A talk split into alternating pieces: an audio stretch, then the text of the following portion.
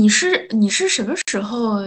呃，我记得你上次跟我聊是应该是今年上半年三四月份左右离开上海是吗？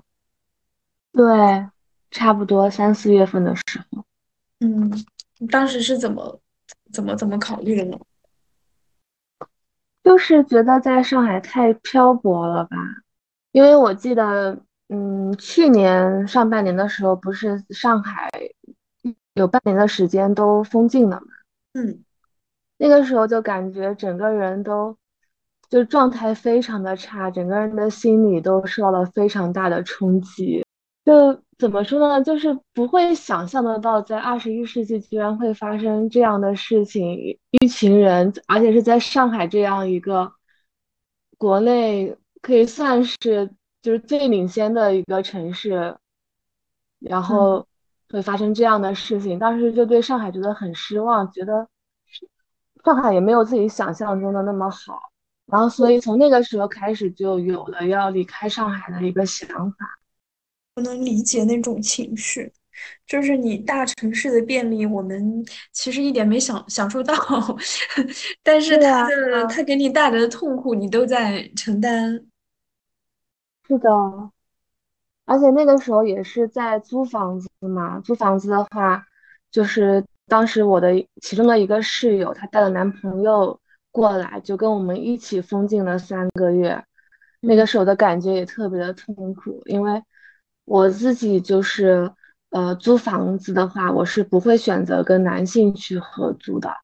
然后之前碰到的女室友其实也不会说，嗯，会带男朋友回家这种情况存在。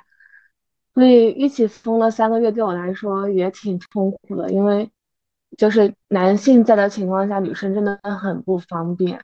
就是你去客厅做饭啊什么的，你还要就是把衣服什么都穿好，然后男性又有的时候又挺脏的，卫生间还要共用一个，就特别的恶心。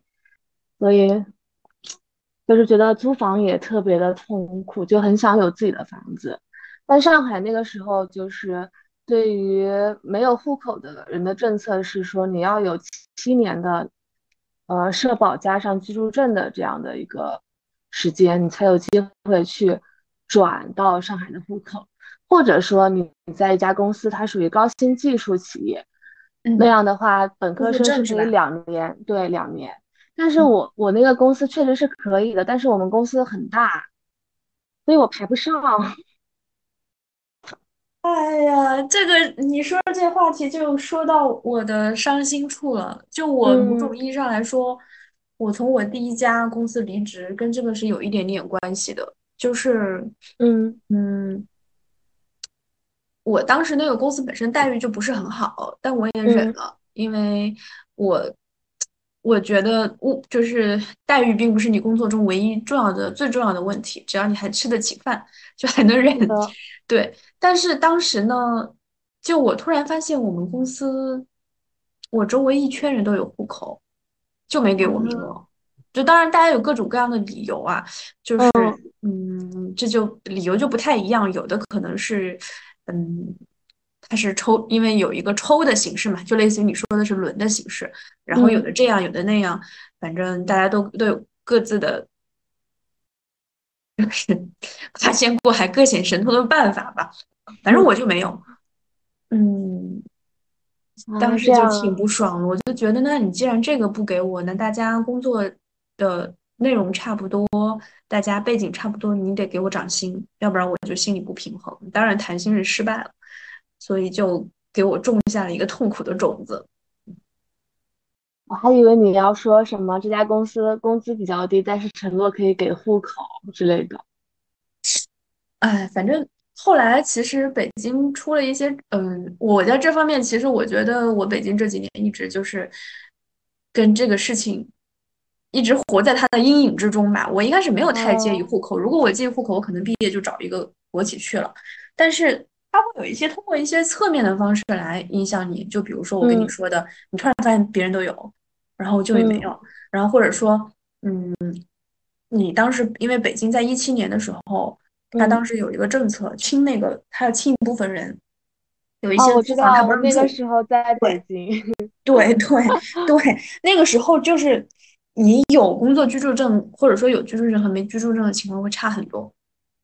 当时我我有。一个，嗯，我有一个好朋友也在北京念书，然后我们俩经常一起约着吃饭什么的，我俩就对这个事情特别的气愤，就觉得什么叫非要非要分三六九等的话，对，就很恶我，心。因为我当时的那个室友其实就是被清掉了嘛，因为他的那个房是一个那啊，个隔断房，就他不是那个有哦，承重墙的，所以就是很影响我的心情。因为对我来说，我跟他是一样的，我们那个那个屋子一共有三间房，我只是恰好分到了那个房，我当时租的时候没租他那个房，那就是一个运气的原因。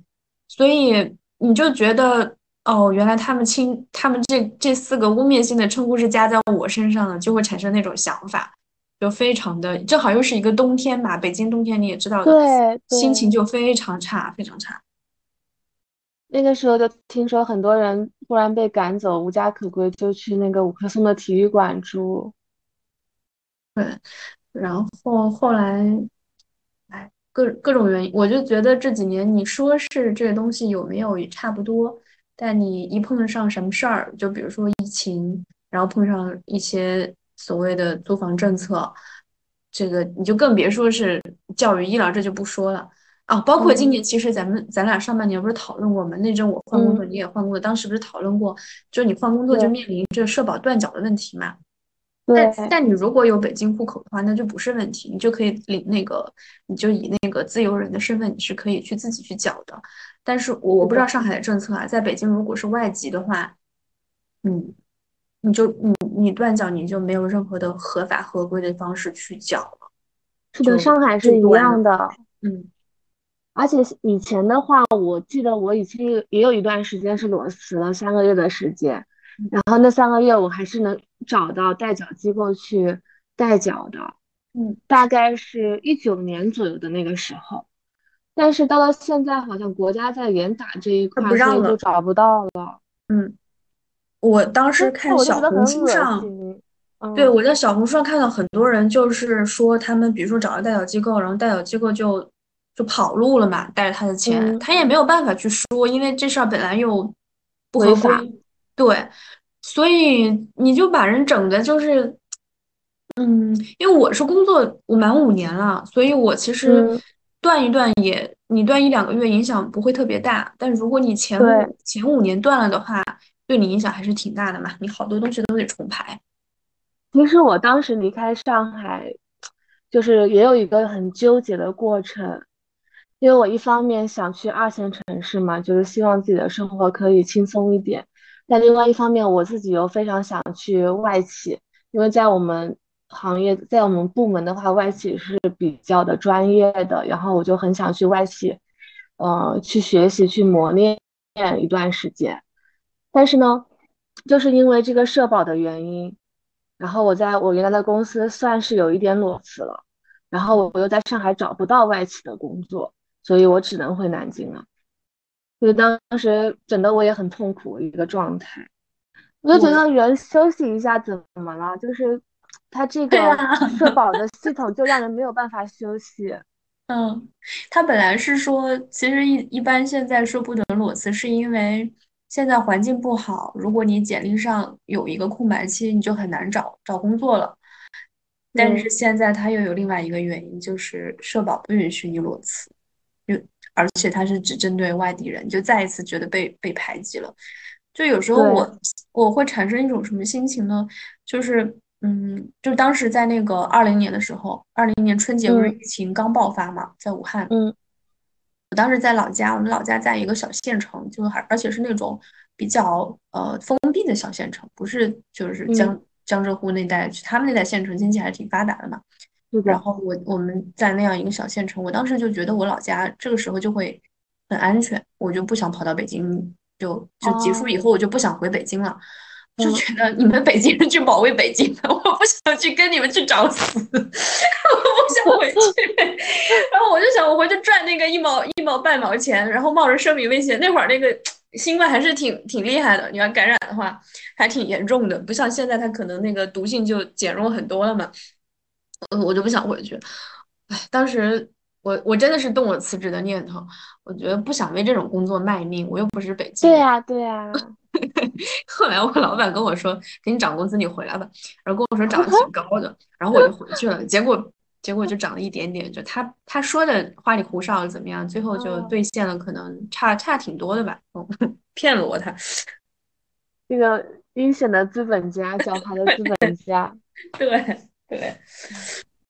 我当时反正就是我本来是已经找好了这个二线的，嗯，这个工作了。然后我们部门正好又来了一个新的领导，这个领导的风格特别的激进，就是我觉得是一个变态，他没有任何的同理心的那种。然后呢，他就逼迫我们整个组的人去干活，对我们整个人组的人呢进行一种羞辱的那种式的催的干活的那种，就是说他又给你很大的工作量，然后又总是说你做的不好，然后。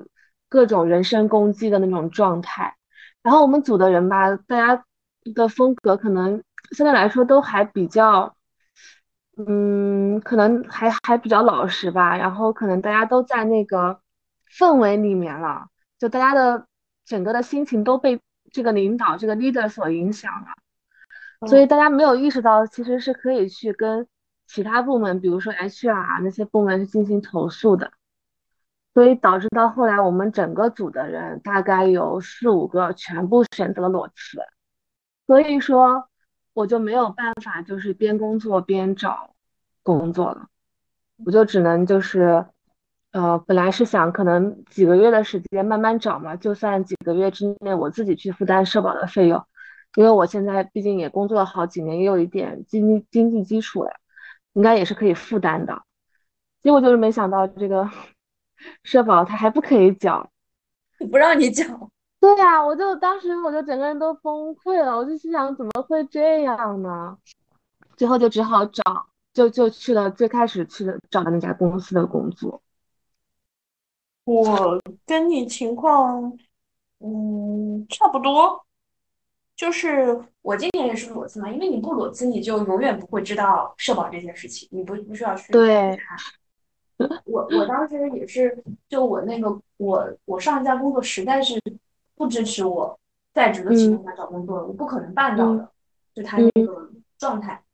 然后就是我我就提了，提了以后我中间差不多嗯有一个月的一个 gap 的，然后其实就是就是停掉了嘛，停掉了，我觉得这五年了，就停停就停，停一个月就算了。而且他有的公司下家他是。有的公司吧，他是可以给你补缴，但是我公司没同意，所以我就也没有补上。但我知道有的公司可以，那那去谈，就那种合规性特别强的，可能就不太乐意给你。但是合规性特别差，他也没钱补，你就得找公司自当，不太好找这类型的公司。嗯，是的，嗯，上海也是，上海基本上你如果断缴三个月以上，你之前所有累计的都没有用了。我正常来说，其实因为到这个年龄嘛，大家经常会讨论这个，嗯，比如说住在一起、工作什么的。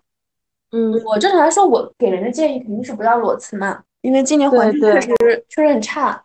对。然后你裸辞的话，就一系列问题吧，也不太好找。可是呢，换到自己头上啊。太痛苦了，干不下去了呀！真干不下去。我也是，我当时被我那个老板就是 PUA 的。我坐飞机的时候，有的时候会有那那种失重的瞬间嘛。嗯，我当时感觉就就在想，要是这个时候失事死了就好了，就被 PUA 到这种程度。因为可能我的职业生涯之前也都还比较偏比较顺利吧，就是没有碰到那种。特别非人类的领导，都是还比较和气，就是不会说当面给你这么大的压力的那种，所以，所以整个人还比较 脆弱。一一碰到这种现在就之前碰到的那个特别压力的领导，就整个人都崩溃了。我当时压力大到什么程度？就是也是，呃，就是嗯，某一年的春节假期的最后一天。因为你第二天你就得回北京了嘛，就又得又要面对工作了嘛。你你不提你每天上班还好，你一旦在家里歇了个，因为我们我们是强迫我们那个年假合并春节一起休的，就我们不能平时休年假，所以我春节在家待的时间就会很长，就是正常假期再加一个五天。然后呢，你休了那么长时间，你就再想到工作，你就会非常的极度的压抑，极度的不想回去那种状态。对对。然后最后那天晚上，我做了整整一晚上的噩梦，我梦到了我人生中能想到的所有的糟糕的事情，比如说我想到了高，我又在准备高考，我又想梦到了我我突然来大姨妈找不到卫生巾，然后我又梦到了我撞到了我同事出轨，然后我不知道该往哪藏。然后我梦到我上课上晚自习上晚自习看小说被不是被老师抓是被我当时的老板抓啊！我的天！就那天晚上就梦到那么多事，而且就是那种梦里面身体也特别疲惫，不只是你的心情不好，就是嗯，为什么我会梦到来例假？其实我那会儿没有来例假，而且也不是说快要来例假，就距离我的例假还挺远的，就梦到了，而且梦里的身体的状态就是来来例假期间那种特别。累到不行那种状态。是的，我现在换到二线之后，我现在这个办公室的同事，嗯，我们都是五点或者五点半，就是大家都是准时溜的那种，没有一个人在卷，就特别好。你我觉得有些困难，就幸好你，幸好我这个不是我应届生去去去这家公司面对的，我已经识破他们的套路了。我要是应届生来，我肯定。觉得啊都是我的错，我就会觉得他说的都是真的，我就自我攻击。但我现在不会信他们那一套了。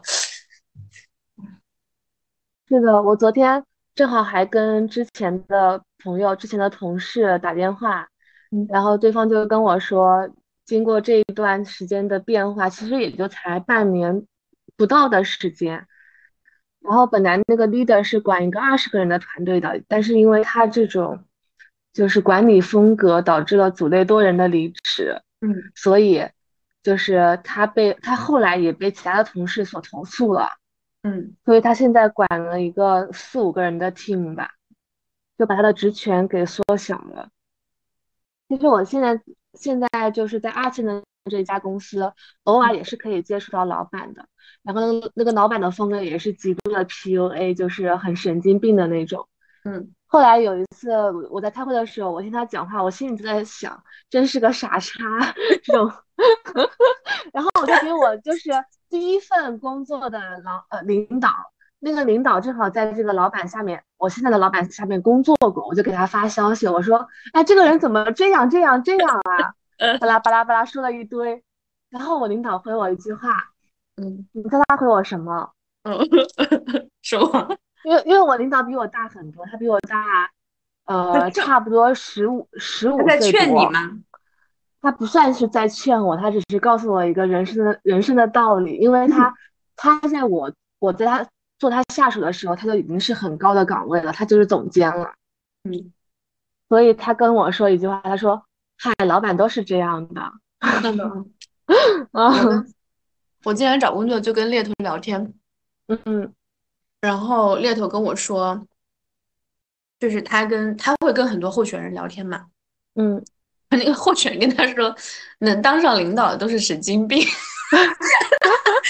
就你精神没点毛病，你是很难做到那种程度的。他一定是在人格上有些不不不同于常人的地方。但你要是跟他去相处的话，你就会非常窒息。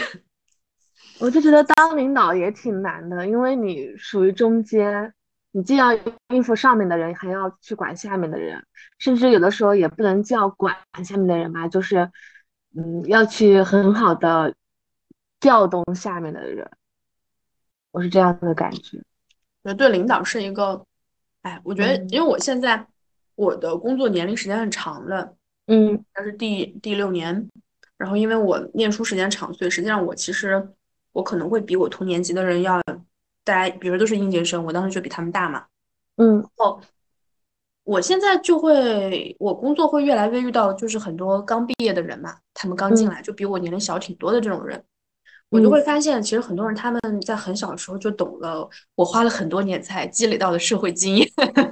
是的，是的，就我我一开始是很懵懵懂的，就我对工作啊，对老老板啊，对同事关系啊，都有很多天真的想法，花了很多时间来适应。但现在很多小孩儿，他们反而会教给我很多东西，我从他们身上也学了很多东西。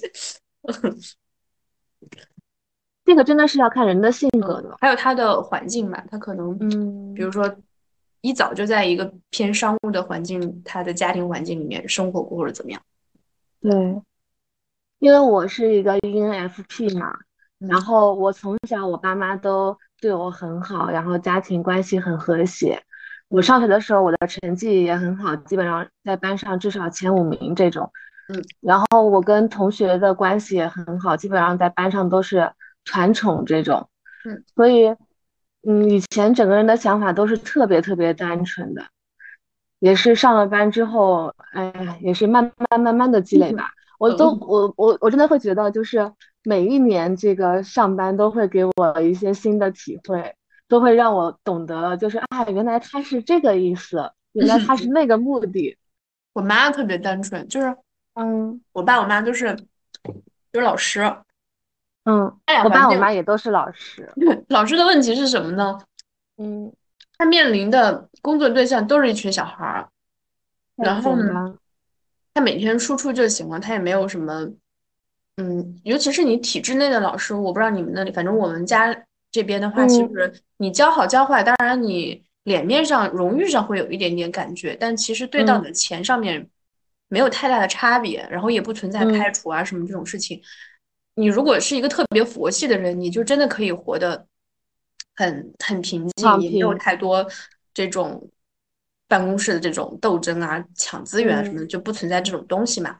然后小孩子都是听你的，就算小孩子不懂事，他的家长在你面前。家长对老师都还挺挺尊重的嘛，要不然他怕你上课给他穿小鞋什么的。因为我妈就单纯到了不可思议的地步。她有一天跟我说，她今年退休，她有一天跟我说，她说我都快六十，我第一次意识到有人说的话是假话。啊？他说亲眼看到有一个人当面说很喜欢一个人，然后等那人走了以后，又在办公室说他的坏话。我就。我就说啊啊，我我很正常吗？我觉得我自己已经够那个，就这方面不太灵光了，但在我妈面前还是跟个老油条似的。是的，嗯，我觉得我妈也是，因为我妈是教数学的这种主科老师，就更更加就是在学校里面占优势地位了。而且我妈属于那种，她也不图晋升什么的，所以学校领导她都不甩的。所以他的生活就过得特别的随心所欲，就很舒服。但但我觉得我永远都无法成为那种人，就是特别完美的职场人，就永远知道什么时候该说什么样的话，什么时候你是应该生气的，什么时候你不能生气。我也不行，就是我的性格里面，我就不太喜欢装。当然，我有的时候可能那个时间段，我可能快要升职了，或者。呃，要加薪了，怎么怎么样的时候，我可能会稍微去装一下，但是让我一直去装，会让我很难受。嗯，所以很多的情境下，我比较愿意去抒发我自己真实的想法，或者说，呃，就算不能抒发真实的想法，我要去，嗯，不说也可以，但是我不想去说一些特别假的话。对，就比如说。一个一个领导在上面讲话讲的特别烂，我还要在下面说讲的好，讲的好，我就觉得很恶心，很狗腿。因为因为我有时候我的表情管理能力有点差，我也是，我也是。有一次我老板跟我说了一件事，我就啥都没说嘛。我我的那个底线就是沉默，你让我再说点违心的就难了，我最多就是不喷你，对吧？然后然后他就说。他说：“你们年轻人都听不得别人指，就是指点你们。像我年轻的时候，有人批评我，我就很该开心的就接受，觉得人家对我好。然后我就说，啊，我也是这样想的。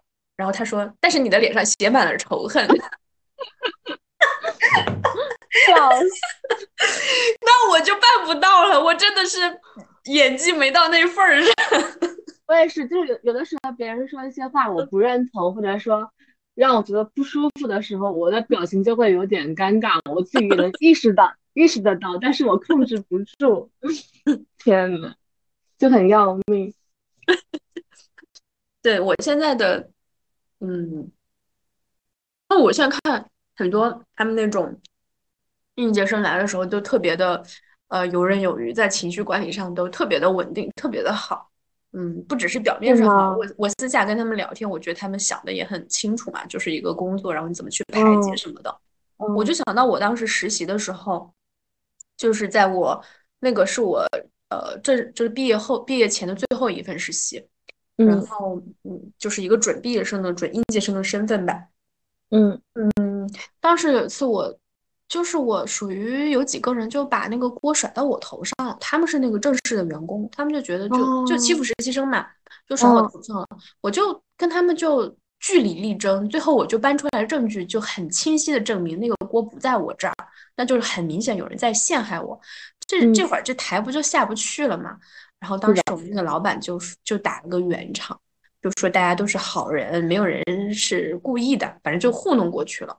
后来他又跟我说，以后碰上这种事儿，你有则改之，无则加勉，你不要跟我顶嘴，就是让你背锅的意思呗。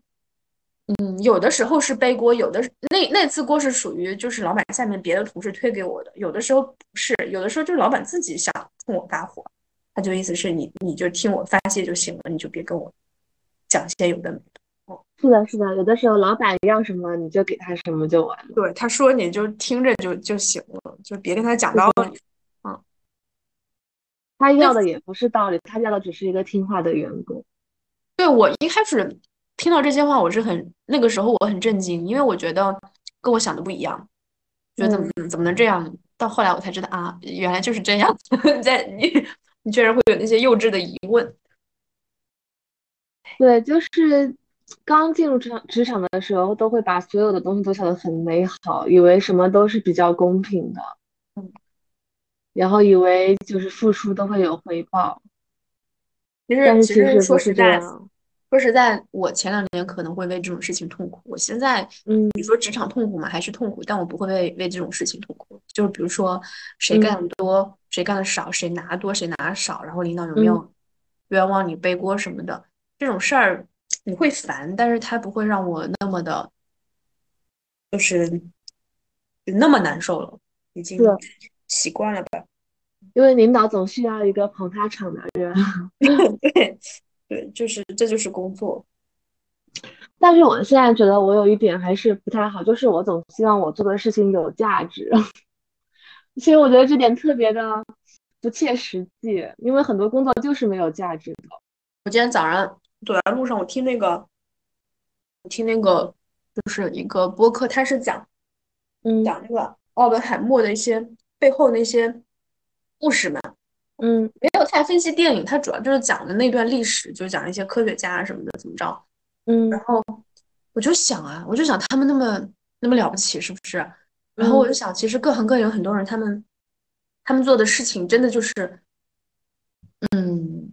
你拿出来一个古代的人，他真的就是做不到，他也完全理解不了你在做什么。你跟他讲什么那些物理化学那些东西，他也根本听不懂，想想不明白。然后我就觉得我做的每件事情都是，你跟他，你跟你拿出一个古代，你跟他稍微讲讲，他也大概能理解 你在做什么。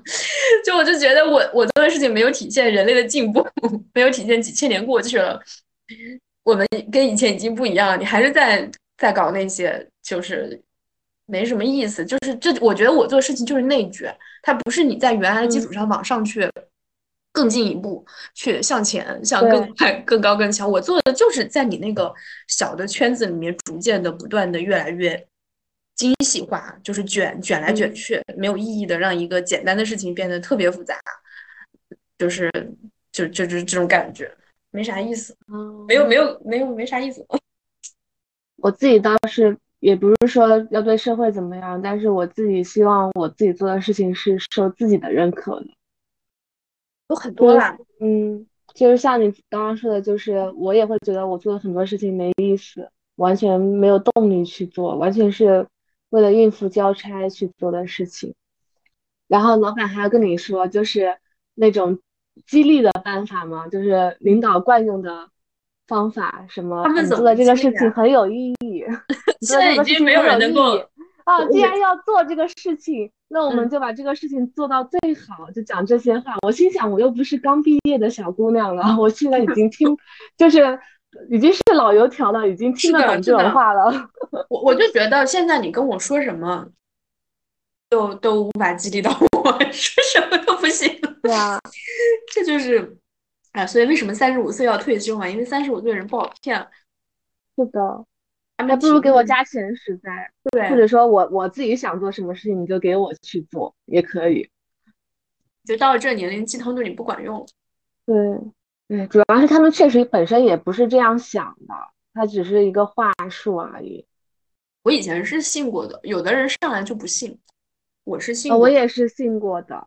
嗯，就伤很深。嗯，小小孩还是好骗的。你刚刚说就是你的。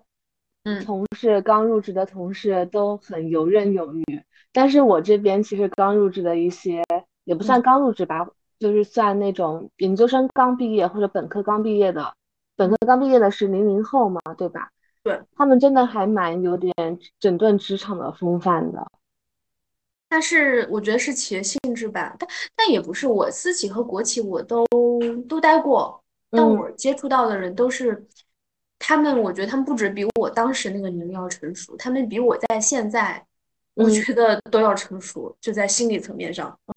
哦，哦，那这个还是个人性格的关系。对，就是碰上了，可能跟我这个行业，嗯，因为我们这个行业的话，就是基本都是呃，要么是商科，要么是法律，就这种这种专业的。哦，可能大家在学校的时候接触到都是这种。早早的就想出来 上班当当当当打工人的人的，是不是看的案例看的太多了，所以就留下了这种成熟的种子？而且如果我不知道，就是你你选择这份职业，肯定你在，除非你是像我，就是被拱到这儿来了，不是一个很很很 很有自我的一个选择。如果是很自我、很主动的选择我我这个行业的话，肯定很早就有一些积累。它本来就是一个强社交的一个行业。我我我我基本上我走到哪都会被我的领导说不够不够不够 social 吧，都会放得开。对，不是都是我的一个缺点，拿这个会来说，希望我改进一点。那那有些人他如果这就是他的职业目标，他就是一步一步朝着这个方向走，所以来这里上班，他肯定。觉得他性格中会有这方面的一些东西哦。其实我的工作属性也是属于强社交的那种，但是我这个人吧，就是我其实跟同龄人可以相处的很好，但是让我那种带有特别目的性的去跟别人 social 的话，嗯，我不太行，我会觉得太假了。特别是像那种饭桌上面大家互相敬酒的那个过程，我就觉得。特别特别尬，就互相说一些恭维的话，明明都是带着一些目的去做的，就不太喜欢这种场合。一个是假，再一个就是我其实想过为什么，嗯嗯，因为很多人我跟他们说我是一个内向的人，就是我是个 I 人，他们就觉得不像，就没见过我工作场合的人，他们就觉得我不像 爱人，觉得我像艺人，就不理解。然后，然后我说我真是爱人。我就想，为什么我在有些时候我就还挺乐意说话的？就比如说，你说其实我我录播课，我每次找的人，对对于真正的社恐来说，他们是做不了这件事情的。他们肯定会觉得找一个不是那么熟，有有时候我找的是完全的陌生人，像咱们还算是之前认识嘛。嗯，有的时候我找的是完全是陌生人，我就是那种破冰式的找他要不要跟我来聊。那那这个这个方面肯定不是特别社恐的。但为什么我在工作中几乎每一个人都会这样说我呢？我就想，为什么？为什么我在那个时候我就不愿意说话了呢？我从第一份工作开始就被人说太内向了，但是我其实是，就是我测 MBTI 的话，我的一直是有百分之七十多的，就是算还是蛮外向的人。嗯，只是说我的社交更多的处于那种我喜欢你这个人，然后所以我愿意跟你社交，出于这个目的，嗯，而不是说我想从你身上拿到什么，嗯，这样子。而且我不喜欢那种。有等级的社交，就是我跟你交往，是我们是朋友，是平等的。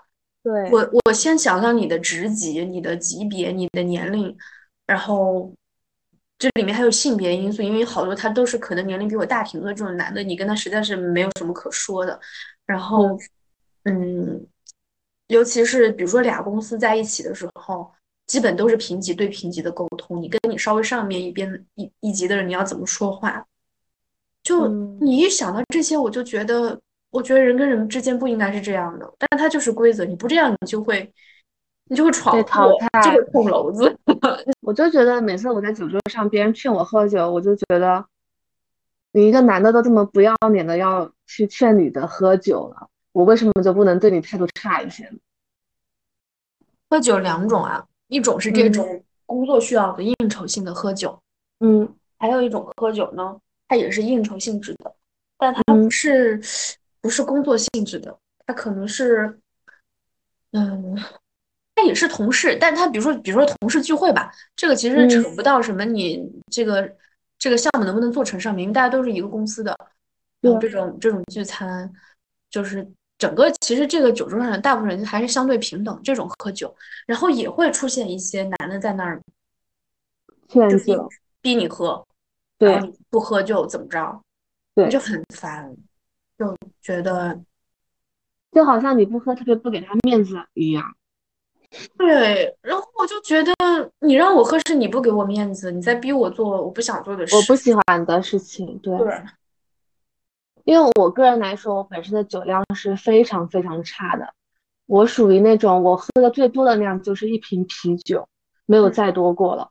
包括我自己去酒吧点酒喝的话，我都会点只点一杯鸡尾酒，而且会问那个呃那个店员，就是说呃哪些度数是偏低的。不要那种度数特别高的，都是会问清楚的，所以我就很反感在那种外面的场合别人逼我喝酒。本身我就觉得女生喝酒喝，如果喝大了就不安全，因为男同事，你谁知道是个什么人呢？对吧？对对。我我的酒量还行，就是属于应该是还行的。但是呢，第一，我觉得这东西难喝，它就真的很难喝，就不好喝。这第一。第二就是我不喜欢别人逼我，就本来可能我还喜欢你，要是逼我，我就我就不行了。然后第三，我就我觉得酒是一个对身体特别不好的东西，就是它不存在什么小酌怡情，然后大饮伤身，它就是它就是致癌物。你只要喝一点，它对身体，你就是你就是要绝对戒戒酒的，而且它也会发胖嘛，因为它其实就是碳水。你就是会发胖啤酒，我就特别怕喝啤酒。对，而且白酒、白酒、红酒其实都是粮食、水果这些酿的嘛，它就是碳水啊。然后我觉得就不要喝啊。就我我自己是那种，如果嗯，它不是一个一定要喝酒的场合，那我就不喝，我就我就换那种无酒精的，比如说我就我就喝那种茶或者果汁什么的，不喝酒。而且我是那种喝白酒，我可能喝那个小杯的一两杯。的小杯我就会醉的那种人，就会晕，很晕的那种晕。所以我每次就是稍微觉得自己可能有点喝多了之后，我就开始狂吃东西，又会导致我 发胖，这就很讨厌，是个恶性循环。唉，就是他们有的人在这里面得到一些情绪的发泄，但我我不会，我也很讨厌那种喝完酒那种那种状态，就是发酒疯那种状态。你酒喝多了是什么状态？我会困，我想睡觉。哦，我也是，就想睡觉。其实其实还是会难受的，不舒服。我记得有一次我喝了一瓶那个七幺幺的那个酒，叫什么朝日啤酒，三百三十毫升的。嗯，喝完了之后我就觉得好困啊，我就躺床上睡觉，睡到了十二点。他他那种困又不是。你如果特别疲惫，你睡着了，其实你会很舒服嘛。嗯，那你喝了酒宿醉，其实是挺挺难受的，起来也不舒服，也没有休息好，觉得。嗯，是的。哎，所以酒就不是一个好的东西。其实我觉得他们是通过酒的这个方式体现他们的一种掌控欲。对对，而且我觉得很多男的，其实基本都是男的在劝酒嘛。对。他们这个对他们来说就是一个，就在我看来，他跟性骚扰是一样的，没有什么区别。他就是想看你做做一些，你不想做，但是因为他让你做，你不得不做的事情，他就是享受那种感觉。我之前有个男同事，然后跟我算是平级，因为我们都属于经理级嘛，他就就是在酒桌上面，他有点喝多了，就开始劝我喝酒，然后我又不想喝，我又不好意思直接怼他，我就稍微就是那种带点那种委婉的那种语气，就是不愿意喝嘛。他竟然回我一句：“你不要用那种茶里茶气的方式跟我说话。”我当场翻了个白眼给他。好讨厌啊，就很恶心，就很恶心，还不要了，真的是。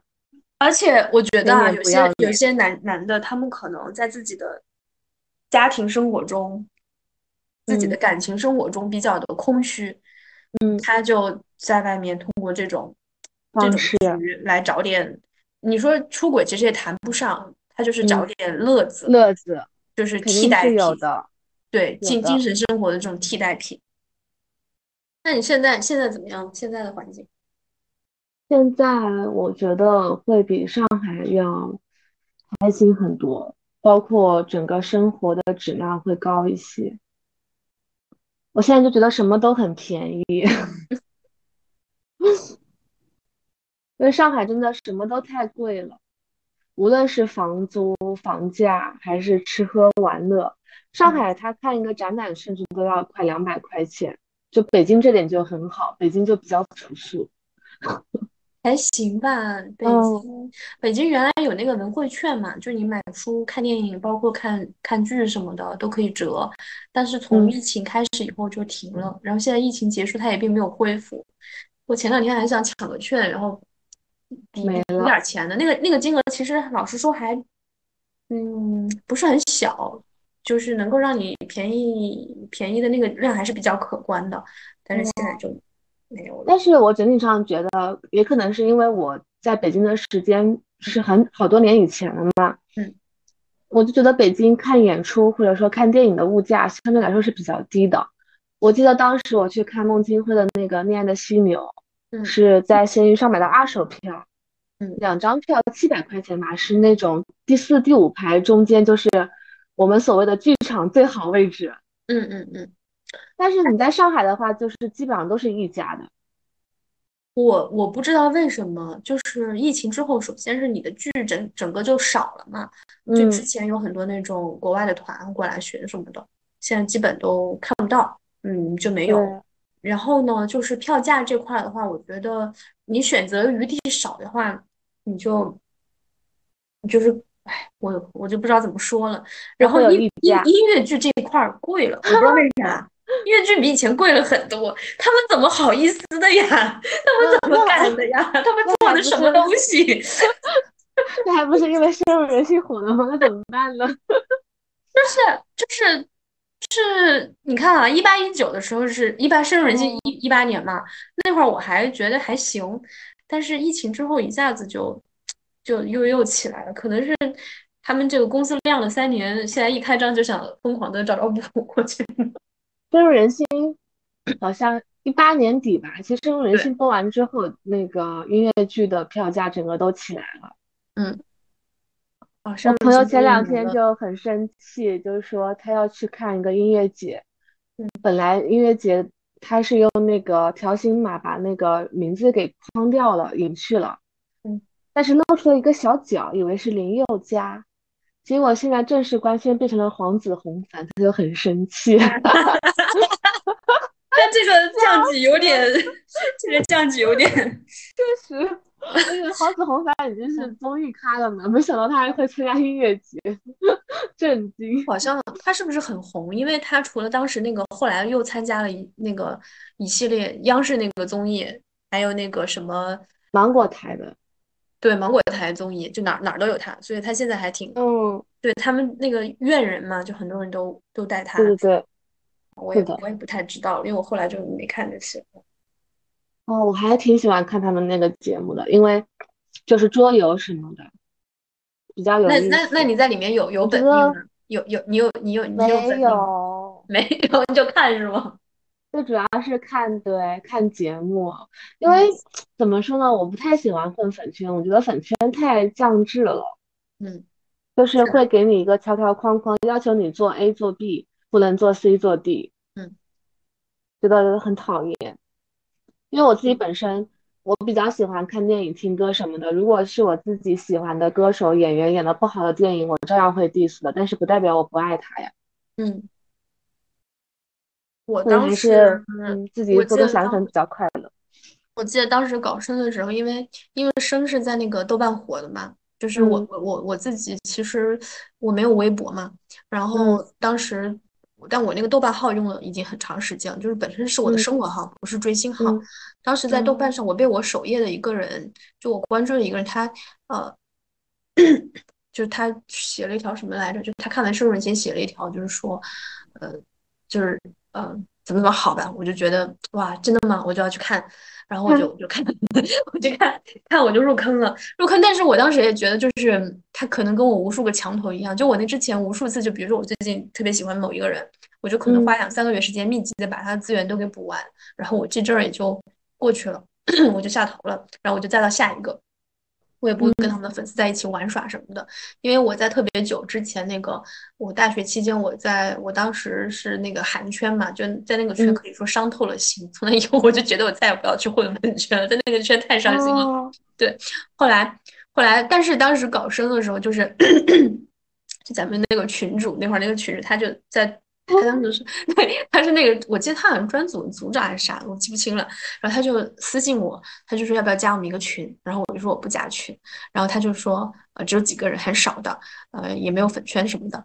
我说行吧，结果后来他们都变成了会员，啊，是的，是的，对对，就就是那样。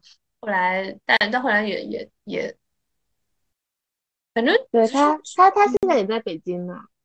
你跟他有联系是吗？嗯，联系，但是联系的不是很多。嗯我没有了，我跟那个谁联系比较多，我跟大王联系比较多。哦，我都没有他微信。嗯，我当时，我现在也不追了，但是就是有一个呃很好的朋友，也是粉圈里面认识的，但是不是咱们那个群里面的。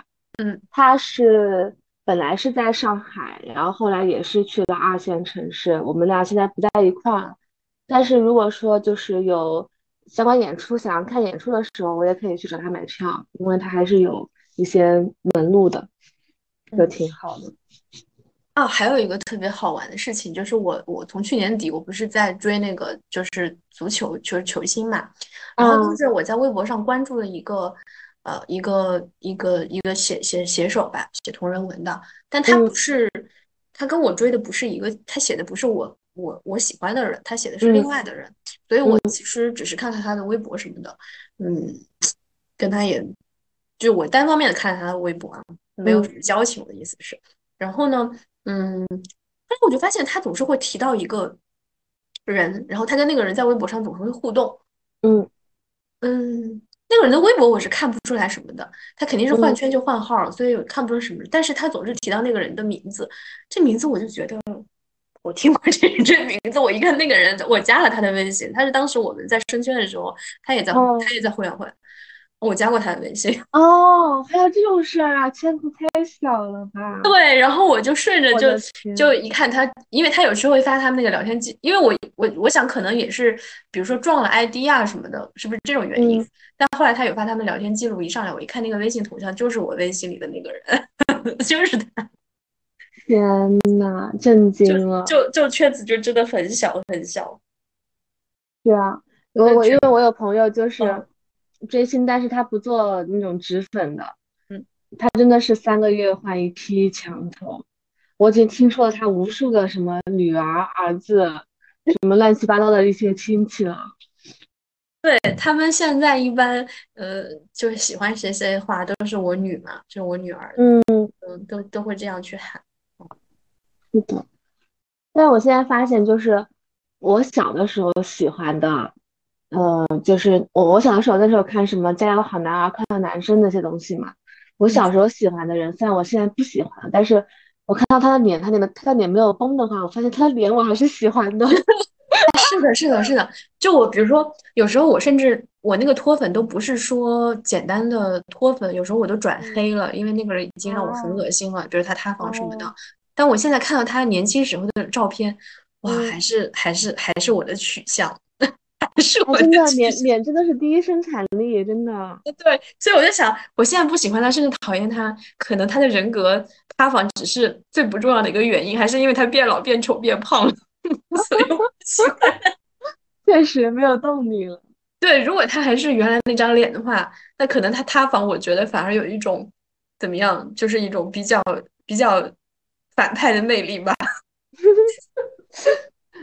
所 所以有一句话叫“脸在江山在”，对 对对，我最近没看没看啥，因为我我那个我我最近没有什么好搞的，没我最近没有圈了，我的圈都都完蛋了。我也没有圈，嗯，就是都是在佛系追剧，然后看一些综艺。我我看完那个奥本海默，我觉得男主有点帅，所以想把他的电影补一补。哦，嗯，对我我当时看完那个电影，就是好多人就呃推荐他那个奥本海默的传记啊什么的，嗯，我就在微信读书上打开了他的传记，然后翻了两页以后，我就意识到一件事情，其实我对他并不感兴趣，我感兴趣的是男主。然后我就开始去补他的电影，我就发现，哎，这个我能看得下去，然后那那那个传记我就看不下去，我就明白了，明白了一些，明白了点儿什么。爸爸我都还没有去看，拍的怎么样？这电影我感觉大家还吵得挺厉害的，我就不说电影怎么样了，我就觉得三个小时电影我没有一秒钟把眼睛从屏幕上离开，最重要的原因就我觉得男主太帅，好吧，你这个已经不是理性的分析了。是因为我觉得诺兰很会很会拍男演员，就他可以把他？拍的很帅，就是你本人可能比如说长了七分，诺兰可以嗯把你拍到九分。当时我看那个敦刻尔克的时候，最后嗯就在最后几分钟，那个就是汤老师不是出来嘛，迎着那个夕阳出来真的，对，汤老师在那个对，诺就汤老师兰电影里面好帅。对其实他都好多年了吧？我我以前觉得他是帅，但是也就是一个普通的白人帅哥，没有什么嗯震撼人心的部分。但那个镜头出来的时候，就觉得哇，好帅呀！然后还有那个《信条》，拍《信条》的时候，嗯他把那个那个五方，那女五方叫什么来着？我忘了，也拍了罗伯特·对他把他也拍的很帅。就本来你觉得他也就是一个偶像小生嘛，没什么质感，但在《信条》里面就特别有质感还。可以，嗯，还可以，确实比他平常要帅一点。是的。哎，汤老师是不是美国人啊，还是英国人？我我觉得他看着像挺挺美国的，对，我感觉他就是敦刻尔克最后那个那一幕，就是看到有他有点那种英伦气质。哦啊，他是英国人，他是英国他是，英国人啊？嗯哦，就是我是觉得英国人长得普遍比较丑，但是英国人的气质我比较喜欢。英国人好像没有那种典型的帅哥，都是那种对靠靠氛围那种对，营造出来的东西。哦我就很喜欢那个科林·费尔斯，虽然他啊，现在已经很老了，是的，但是他的脸也不好看，我觉得。他也就是一眼嗯一眼帅哥。对，他主要是真的，他穿风衣、穿那个西装是我见过最好看的。那演 Kingsman 嘛，我我就就是嗯每部都会看，是的，就是一个西服的广告，我觉得。对，我就觉得就是因为他，我就就很喜欢男人穿西装。当然，有些男人穿西装还是很丑，还是要而且他看人。而且他的发音很，就是说话的那种腔调很性感，对对对对，就方式音很好听。哦，就很会讲话。但是我当时看嗯他就是 Tom Ford 给他拍的那个哦，单身，我看过那个《单身男子》，嗯，嗯他在里面演的就好 gay 哦。呃，就是对，是的，他他他那个演他伴侣那个呃马修·古迪，就是嗯我的某某一任墙头吧。然后哦，然后他还说，就那个就就就是那个克克林菲斯，他说，呃，忘了是他说他是那个那个吻戏是他最好的吻戏，就在那部电影吻戏上。救命！然后后来他跟谁我忘了哪个女演员拍戏的时候，就嗯是呃对方问他你觉得跟我拍吻戏怎么样，他就拿出来当时那个吻戏比，他说你跟那个一样好，就那个吻戏已经变成他的一个标准。我的天，嗯，哦，我觉得那个就是 Tom Ford 很会拍男人，在在那个电影里面，就是那个大表姐的前男友叫什么来着？我忽然忘记了，也是英国男演员，那个蓝眼睛的，也在那个电影里面吗？对对，演他的学生。啊，我知道了，我知道。哎呀，哎呀，那他叫什么来着？哎，忘记了，就是感觉在那个里面他也是颜值巅峰。嗯嗯嗯。对，其实我看一下啊，我来找他，找叫啊尼古拉斯霍尔特。对对对，嗯，对，那里面就找了一群长得很好看的男的吗，每个都很好看。是，每个都各有各的好看。还有李佩斯，还有李佩斯，还有李佩斯呢，完全没有印象了。对，居然还有李佩斯，我都忘了，他好像他好像只出现了嗯几个镜头，很短的时间，对，不多。但他但他是真机啊。他是真的是吗？他不是说跟那个大舅是真的是一对吗？就是《霍比特人》里面的大舅哦，这样啊。我其实比较喜欢矮人王。然后我听到他们俩居然真的是一对的时候，我都震惊了。CP 级坎坷了，真的。对啊，有点吓人了。我都觉得那个 Tom Ford 是不是王家卫的粉丝？因为这个电影的风格跟王家卫很像。很像，哎，还是挺会拍的，很有天分。我就觉得诺南给我感觉还是会有点装逼。他怎么说呢？就他其实拍的都是剧情嘛，就是嗯，他以前那个标志不是烧脑吗？对。关于奥本海默，因为我我觉得大家吵的有点太太太多了，以至于我就不太想想说什么。就是他的说法有点太多了，而且有很多说法在我看来没什么好说的，就不知道为什么你会这么，你就会这么想，就会有这种想法。就比如说，有人说这个电影，嗯，没有拍日本人的视角，我觉得，他电影名就叫奥本海默呀，他电影名不叫不叫原子弹爆炸计时啊，就是我不需要拍到那一块儿。而且，其实我看电影，我我我不太我不喜欢看那种太，嗯，就是画面太太直观、太冲击性的那种。你真的不喜欢，真的让我去看那种人间惨剧，我就不想看了。我就不想看那种，我觉得，嗯，一个是接受度的问题，再一个是我觉得，你你去讨论一个问题，你不需要用到这种方式，就。你没有必要，就是给的给给这个东西给太直接，就是你你直接他有多惨，那那我们都知道很惨，就是 就是点揭开伤疤来看的那种感觉。对，就我觉得有一点恶趣味吧，就嗯，我也是喜欢含蓄一点，嗯。然后诺兰，我是觉得他，嗯，他是一个特别。剧情会弄得很好的导演，但是他在人物刻画上面的话会稍微要弱一点。其实他之前，因为我他早期的电影我没怎么没怎么看过，我我从他那个《盗梦空间》开始看，然后看了那个《星际穿越》，然后《敦刻尔克》《信条》，然后就是这部。你说这几部人物，我就觉得没有什么人物，我都不记得他们。对对是，所以人物刻画是有点问题的。对，没啥人物，然后可能说的话，《星际穿越》可能稍微有点人物，因为里面一共嗯就俩人，大部分时间就那就那俩人，别人都是背景板嘛。所以当两个演员要撑起大部分时间的时候，其实他的人物还是能够展开的。对，那个但是但是他这个人物就是到最后他说什么 “This is love” 的时候，我当时整个人都不好了。你觉得有点俗是吧？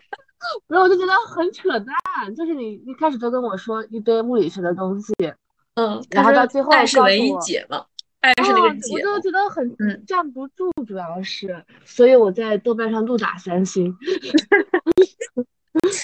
那那个电影就是，就其实他是那两个科学家，他有两个路径嘛？就一个是那个科学路径，然后那个女科学家就是爱的路径嘛，最后证明那个女的。就是安妮海瑟薇，她那个路径是对的嘛？反正很美国吧，就很好莱坞。他拍的就很就让我不能接受，主要是没有能够说服我。当时看那个电影是因为我特别喜欢那个马修麦康纳，我看那部之前我就很喜欢他，然后他在里面演的也很也很好嘛，嗯，然后嗯，就里面我是看嗯，我是看那个侦探 get 到他的，就是演的真的很牛逼。他他好像那段时间接着演了好几部侦探，嗯还有那个达拉斯俱乐部，对，嗯，还有那个星际穿越，就那几年就突然很火，对，我也觉得他很有魅力。哦，他是很有魅力，其实就是很有男性气概的那种。对他那个哦，就是那个口音，就是 就是有 就那种很很有味道的口音，就是嗯就是又装又不装的感觉。嗯嗯，就就是很美国人嘛，就非常美国人，而且是那种嗯、呃南部的美国人，嗯啊，这样，这个我嗯倒分不出来。就是比较呃比较乡村的感觉，哦，明白了那。确实是有一点这样说的话，就是有那种那种村夫唱村歌的感觉了。对，就红脖红脖子那种红脖周那种感觉。哦，现在感觉还是以前的，就是明星也好，歌手也好，就是长相上要好一些。对，其实我觉得现在不只是内娱降级，什么全球，就是我看好莱坞那都是都丑的丑的真的是，千奇百怪。包括之前看到什么香港的顶流都惊呆了，这也能做顶流吗？这个不是在普通人里面扔进普通人里面都看不见的人吗？然后像那个之前那个维伦维维门纽尔的他的那个沙丘，其实我还蛮喜欢的，但是我就不太喜欢，也不算不太喜欢吧，就是对甜茶没什么感觉，主要他颜值降了。我基本上只要是他演，我就不太想看，但是他又总嗯演一些大大 IP，制作，对，然后他还演那个就是那个一个纽约的下雨天，其实。嗯，然后又演沙丘，就是这种电影，就是属于你肯定要去看一看。但一看到男主是他，啊，就呃，我我也不喜欢他，因为我觉得他也演的也就那样，长得吧也越来越奇奇奇怪，对对 然后在在场外也也不是很讨人喜欢，也有很多很多乱七八糟的。对乱七八糟，所以，但他现在就是很有很很多资源嘛，找他，是的，他个子好像也不高。就脸也不行，身材也不行，啥都不行。我也不知道为什么会喊他来演沙丘。对，我当时跟我朋友一起去看，我就觉得，觉得就是因为他那个角色是一个，就是其实有点像哈利波特，就他是一个小男孩，但他承担起一个重任。对对对，就我就觉得一看这个人，我觉得他不他不行，就是不是大后期是吧？没有没有戏，你寄托希望在他身上，我觉得没戏，好吧？对，确实，就就觉得要完蛋了，干嘛就是把这个任务交给他，就那种感觉。对，要不然建议导演换个换个主主演吧。我就觉得赞达亚都比他要好很多。是，我是属于我追星都很少会比较狂热，追嘎子的时候是比较狂热的一个，就是已经是最狂热的那个时期了，都属于比较偏冷静一点。我最狂热就是就是我初恋追星，就是搞韩娱，然后后来就几年嗯就是都是属于那种随便搞搞，就看看剧啊什么的。对，荧幕粉，对，荧幕粉就就他们说的所谓白嫖吧，然后没有什么线下的活动。后来就遇到了嘎子，嘎子其实当时就是因为拉到我们那个群里了，如果没进那群的话，我觉得可能也就两三月我就就过去了，就那那阵就下有个氛围对带着。有氛围就把那个时间给延长了。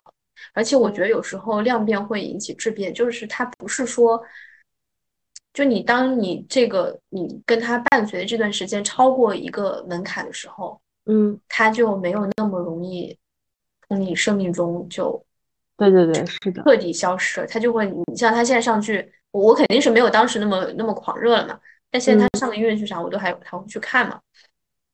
我也是，我现在不追他了，但是如果他有新的音乐剧上，我有时间，然后我能买到票的话，我还是会去看一下的。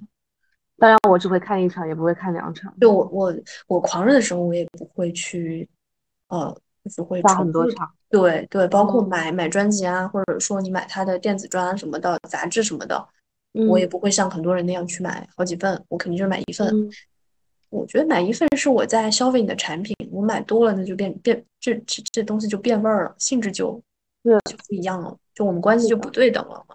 嗯嗯，所以我现在买东西，一看到什么什么明星推荐，我就有点反骨，我就不想买，就很烦。嗯前前几天我去理发店里面做护理，然后那个呃店员就给我推销洗发水嘛，也不是推销吧，就是跟我拉近关系，想让我办卡，就给我推荐洗发水。推荐的时候呢，就是我本来对那个洗发水还挺感兴趣的，结果他来了一句：“这个是叉叉代言的哦。”我就立马来了句：“我不喜欢叉叉。”嗯我我觉得我后来还是买嗯了，因为看着还不错。但是如果没有叉叉，我会买的更干脆。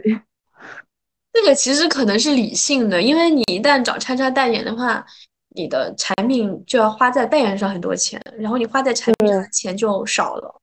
就像他们最近那个李佳琦嘛，其实你阿西子，对，其实你走直播找大 V 帮你带货的东西，他们都要提成，就是这个产品的价格可能一大部分都花给这些这些人了，然后你的成本就会压缩，所以相对来说，其实可以倒推啊，就是它你看到的宣传越好的，它的质量可能会 某种程度上上来说不值得不值得信任，我觉得。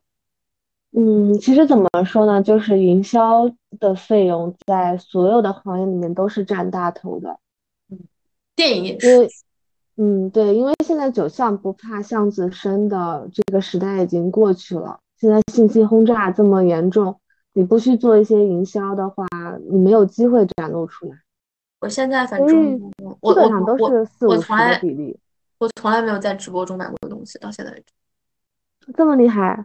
对，从来我都是去直接打开京东或者淘宝或者拼多多，然后买，而且我只在这几个平台买，我不会去小红书、抖音，就是因为他们那些有小店嘛，嗯就你即便不看直播，你也可以在那些小红书和抖音上买到东西嘛，嗯，但是我也不会去那买，但是双十一真的会便宜，好像。我也不在双十一买，我从来不在双十一买东西。哇，你好理性我我哦。不只是不在双十一买直播，我也不在双十一买任何东西，就是我自己买我都不会去买。嗯，我像那些日化的用品，我都是双十一六幺八一囤囤个半年一年的这种买。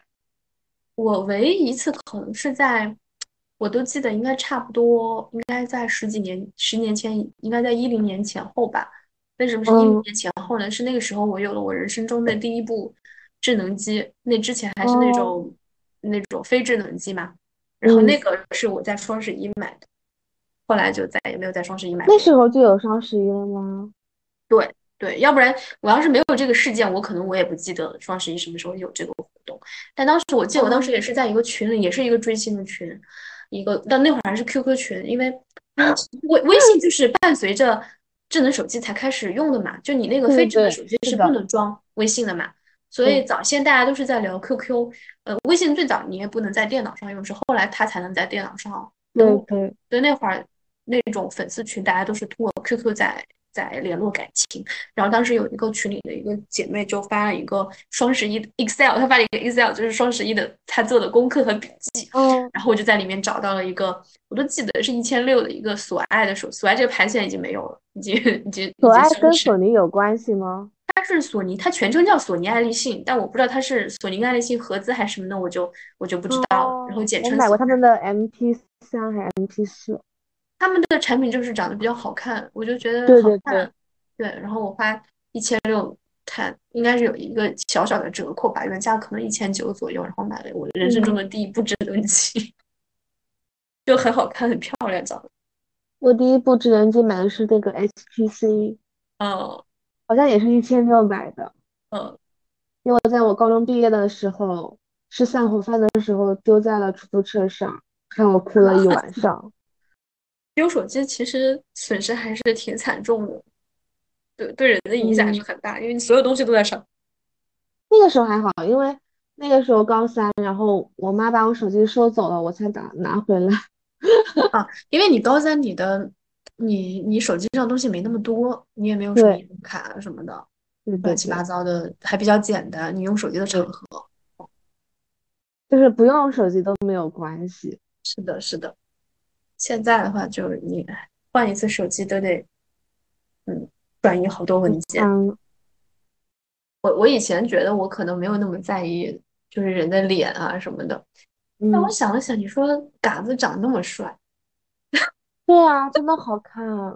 真的长得很好看了。他他在哦，演员里面都属于是，就是在艺人里面都属于是 next level，我觉得就我也是觉得。对，所以我觉得可能我还是看脸，没有我那我以前也觉得。我自己不看脸，嗯。然后我现在觉得自己还是挺看脸的。就虽然是歌手，但还是长得好看还是很重要。我是小的时候喜欢那那个，我那时候喜欢看《加油好男儿》，喜欢里面就是付辛博。嗯，然后我最近看他的，看到他的一些综艺啊，一些出现啊，我就跟我朋友说，哎呀，他的脸还是很好看。嗯，那你当时有磕 CP 吗？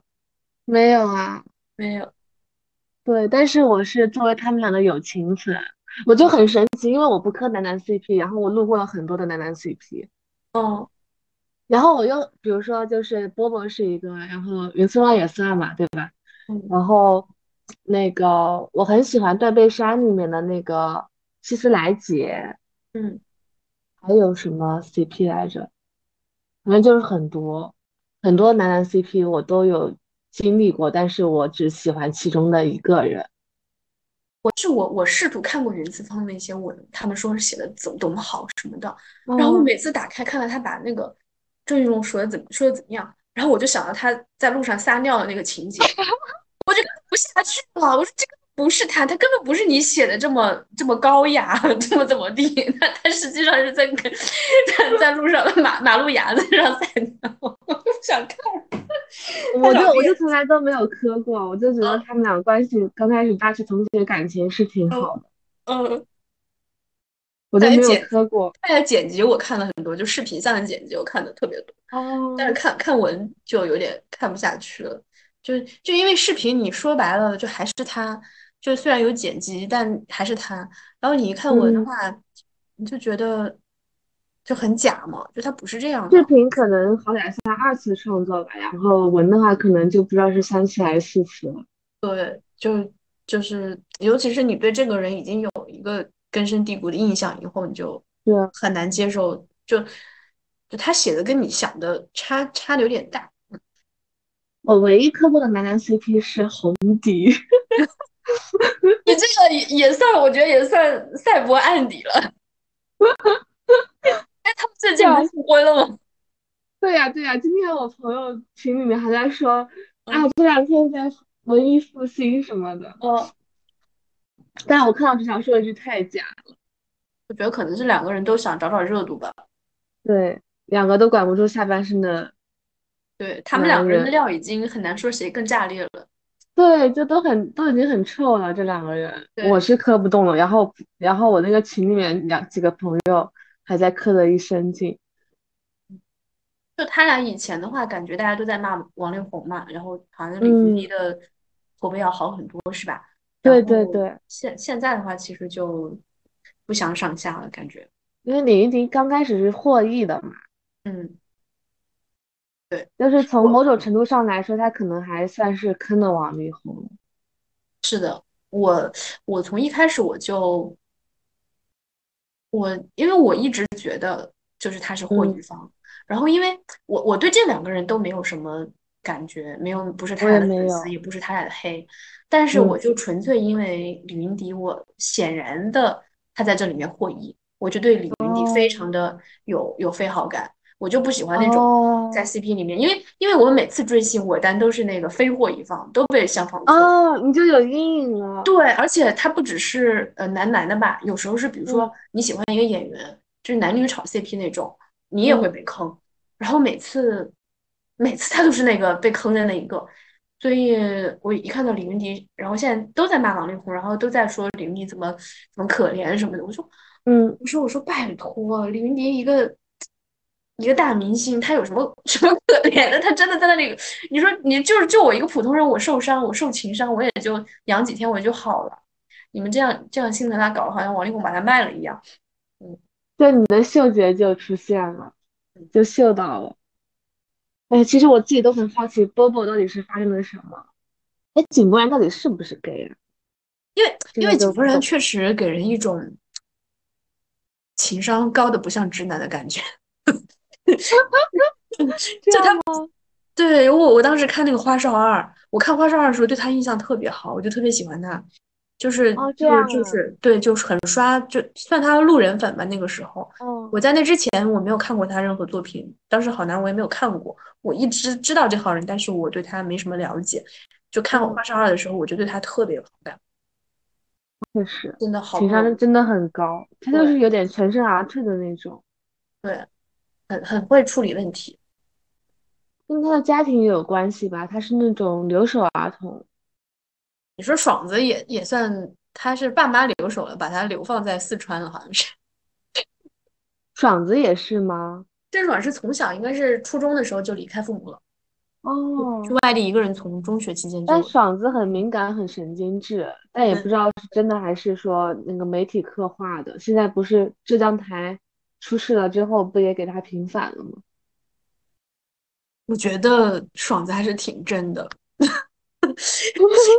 爽子还是挺真的，因为 对，就是他应该家庭的环境就不是很好，父母情绪也不稳定，然后有一些异于常人的想法，加上他也从小没在爸妈身边，然后几乎十八九岁就进娱乐圈，其实对人性格影响还是挺深的。而且我觉得那个圈子也是会很。很排挤那种不会来事儿的，就不太会社交那种人，会被大家歧视吧？我觉得基本上大部分圈子，除非你去完全做技术，会稍微好一点，要不然但凡有点社交属性的，都会被排斥的。是我我是觉得娱乐圈他会，他会把这个这个东西会放的很大，嗯，就它的比例会特别重，可能。百分之八十是这个，剩下百分之二十是你个人的一些素质、年纪啊、外形啊什么这种东西。嗯，然后剩下都是都是人际关系。啊，中国真的好人情社会啊，真的好不喜欢这样。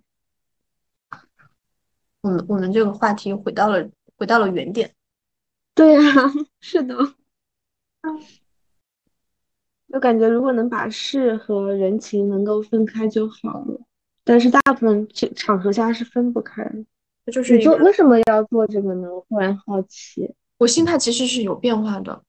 嗯，我我第一期是在那个呃二一年年底，就是二一年的二二年的那个元旦，嗯，就二二年一月一号。当时其实我那段时间我就特别的不高兴，我觉得我需要一个。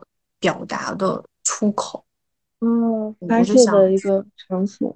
对，因为我一直就是喜欢，我觉得我就是很喜欢表达的人。只是这个表达的方式，以前可能是写一些东西啊，就你是任何东西都可以，不一定是播客这种形式。然后那个时间，我就很想去，嗯，可能太抑郁了吧。然后我就想去做点事情，做点工作以外的事情。我我还是有表达欲的，但是呢，就是可能他。我现在的表达欲不太适合通过播客这种形式来来出来，所以我可能会换个别的方式，但我也不想停，我也不想停更，因为做的期数也挺多，也有五十多期了，我也不想就把这事儿给停掉，但是但是会尽量的节省我的时间，就每期呃随便录一录，不会去提前做做文案什么的，然后剪辑也不会去精简，很多人会剪得很精嘛，我我会剪粗，然后也不会去。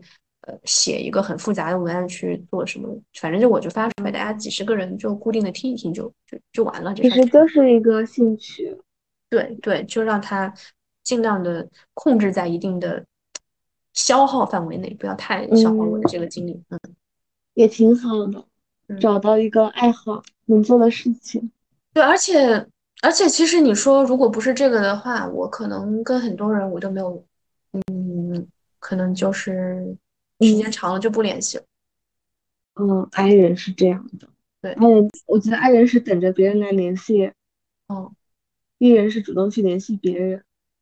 因为因为很累，然后你也没啥切入点，然后嗯，你的那个共同话题也没了，你就越做越嗯，样。嗯，是的，所以我也我也不知道我是 I 人还是 E 人，但我要测试的话，肯定还是 I 人，只要测肯定是。也有可能在那个临界点，就是嗯也挨的不是那么多。嗯，我我前面那几个都比较固定，只有那个嗯最后那个 P P 人和 J 人那个那个会偶尔会波动，然后前三个都还挺那你如果是 INTJ 的话，那咱们就是官配。我我是我是 INTP，对呀，就嗯如果是接的话嗯，INTP，我嗯室友好像也是 INTP。